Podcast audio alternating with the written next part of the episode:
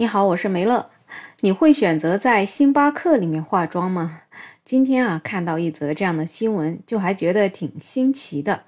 根据共富财经的报道，最近呢，在广东深圳，有一位网友发文说自己结婚领证的当一天，在这个星巴克里面化妆，结果呢就被店员辱骂赶走。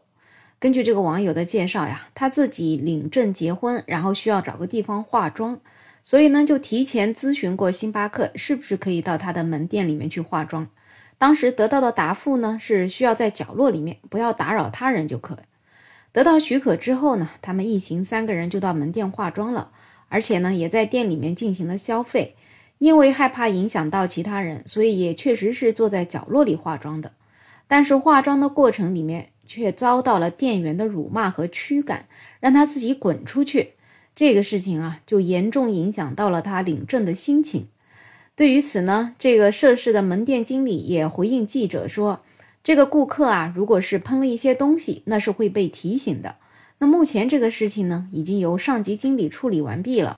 那至于处理的结果如何呢？因为这个权限的问题，他并不知道。而作为补偿呢，这个门店也把当事人当时用餐的这个消费的金额也都给退了。另外呢，还赠送了两张优惠券作为补偿。”对于这件事儿，我的第一反应可能是我自己比较土吧，我是真不知道为什么要去星巴克化妆呢？毕竟呢，星巴克是一个餐饮场所，化妆本身其实也是一件相对于比较私密的事儿吧。反正如果是在大庭广众之下化妆，换作是我，那我可能真是做不到。而且这个化妆团队啊，一共有三个人，估计呢是新郎新娘再加一个化妆师。那那种化妆箱一拎出来，估计那场面啊，再怎么样也小不了。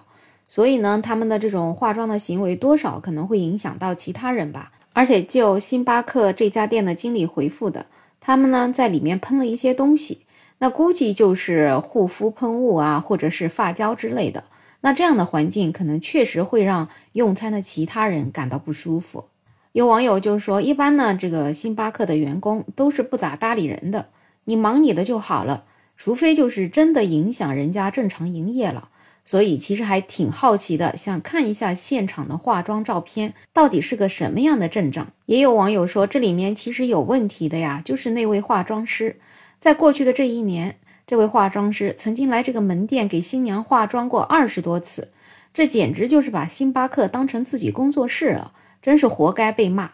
让你去其他的店铺化二十次试试，我也是觉得这样子在星巴克化妆的奇奇怪怪的行为，估计就是这个化妆师给整习惯了，给建议的。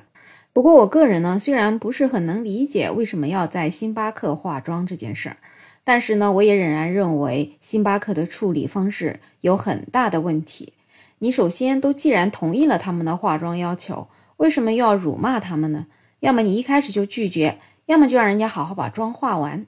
那如果确实他们的这种化妆行为影响到了其他店里的顾客，那也可以通过协商来解决。实在不行，你甚至都可以报警。可是现在直接对人家辱骂，那就是真的把有理的事儿变成了没理了。另外呢，这个星巴克最终的处理方式也挺有意思啊。除了退还了新娘几位客人的餐费之外，竟然还要送出两张优惠券。我感觉这赔偿可真是有点侮辱人的意思了。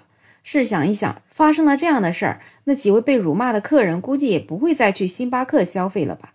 所以我就感觉这个星巴克的公关啊，也真的是极其傲慢。